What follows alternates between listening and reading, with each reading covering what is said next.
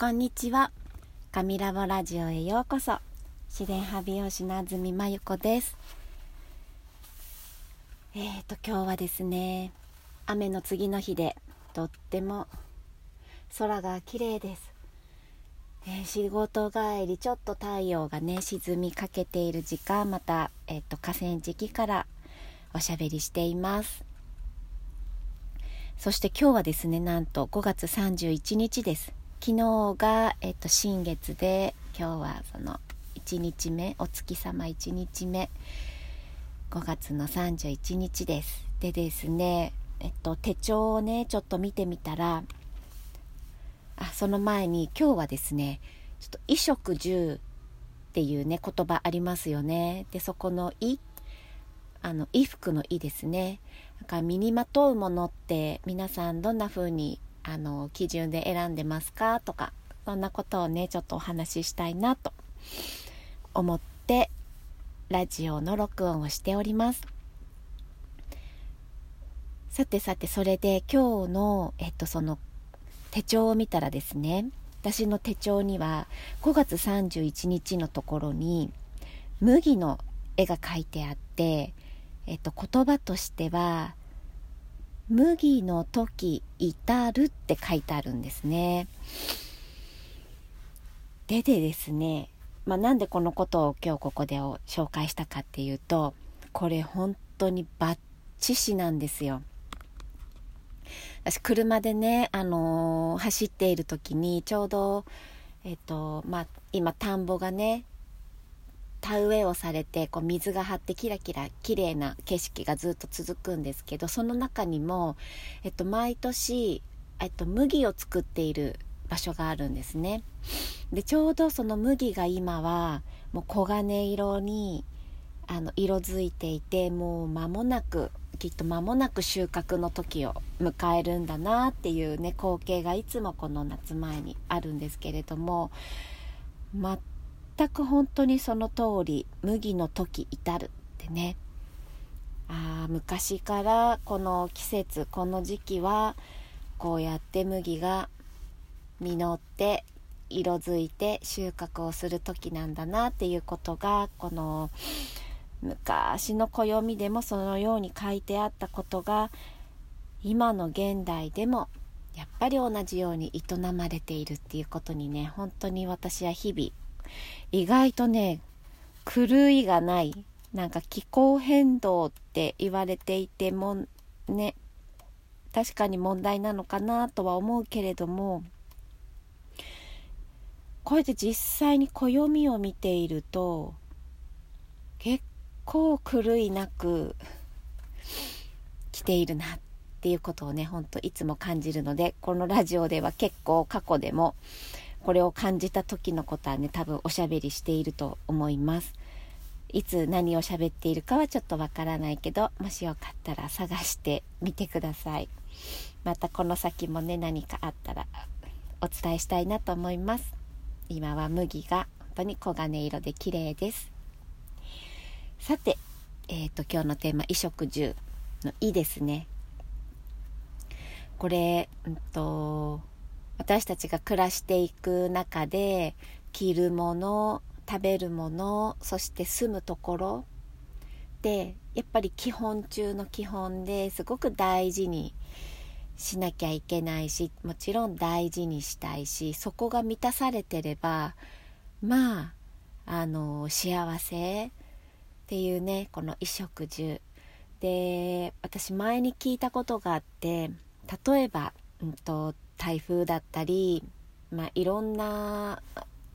イレギュラーなことでこう被災をした時だったり例えば事故に遭った時だったり、えっと、何かした時っていうのは例えば衣服がもうずぶ濡れで汚れているずっと,、うん、と何も食べれてないあとなんだろう自分のお家にも帰れないみたいな状況がこうバーッとあった時にまず駆けつけた人がすることって何かっていうとやっぱり温かい毛布をかけてあげる。そしてあの濡れてる衣服汚れてる衣服から着替えをさせてあげる。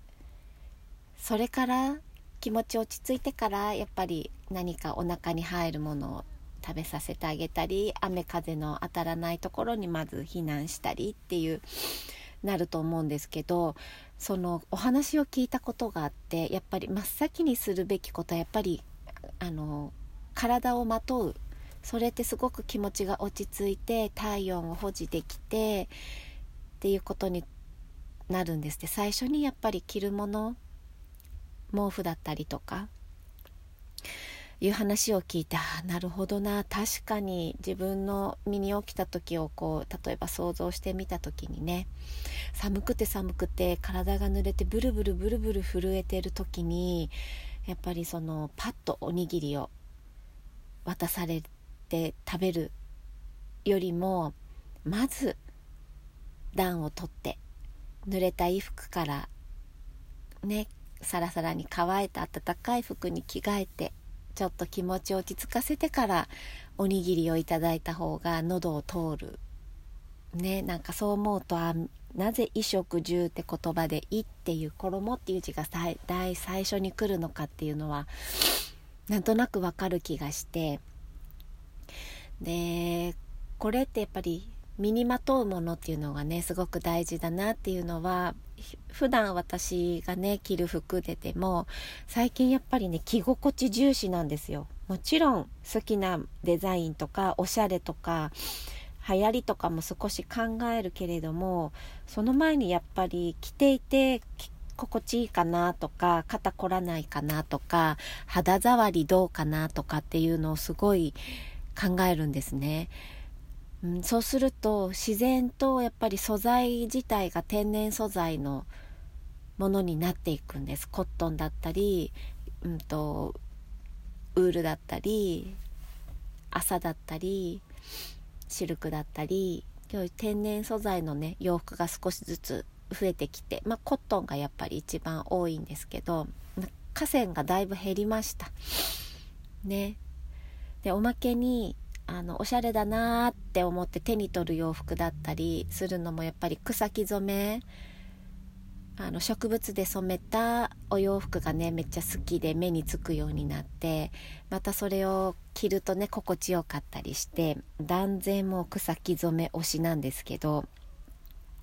もう前回のこのラジオでもね草木染めをちょっとおせおせでおしゃべりしてるんですがで昔からねこの草木で昔の人もこう衣服を染めていたんですけれどもそれってやっぱりまあうんとおしゃれを楽しむっていうこともあっただろうけれども一番の目的は、えっと、布がまず長持ちすること。あの防腐効果だったり、うんと、そういったことで染めることで布を守るあとは、えっと、身にまとう草木で染めたことでお肌につけることでそれが、えっと、治療につながる健康を守るため虫から体を守るためとか皮膚のその常在菌の状態を良くするためとかそういう健康保持の目的がねあのあったと思うんですよね。何を身にまとうかって結構私たち割とファッション重視しちゃったり値段だったりとかそういうのでずっと選んでしまっていたけれいたんですけど本当ここ最近私ちょっと考えが変わってきたんですよね。だからこのラジオを聴いてる皆さんももしかして私と同じようにああめっちゃ着心地重視だよとか素材こだわるよとかねそういうのあったらね是非教えてほしいなって思います。でこの身にまとうってことの一つに何で体を洗うかとか、えっと、保湿をさせたいのに何を肌につけるかとか髪を、うんと、セットする時に何をつけるか。はたまた髪を染めたり何かする時に何をつけるか。なんかねそんな風に身につけるもの身にまとうものっていうのをねなんとなくこう優しいものにシフトしていきたくなるのもなんかすごくわかるし草木染めを紙に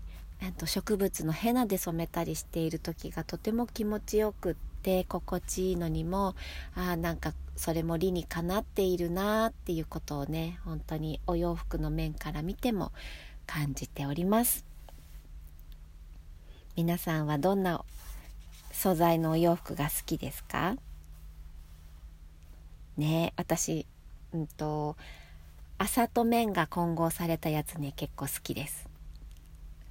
あの朝だけだとね結構パリッとしてツヤ感があるんだけどコットン混ざるとすごいくたっとして柔らかい質感になるねそんなお洋服が私は好きです。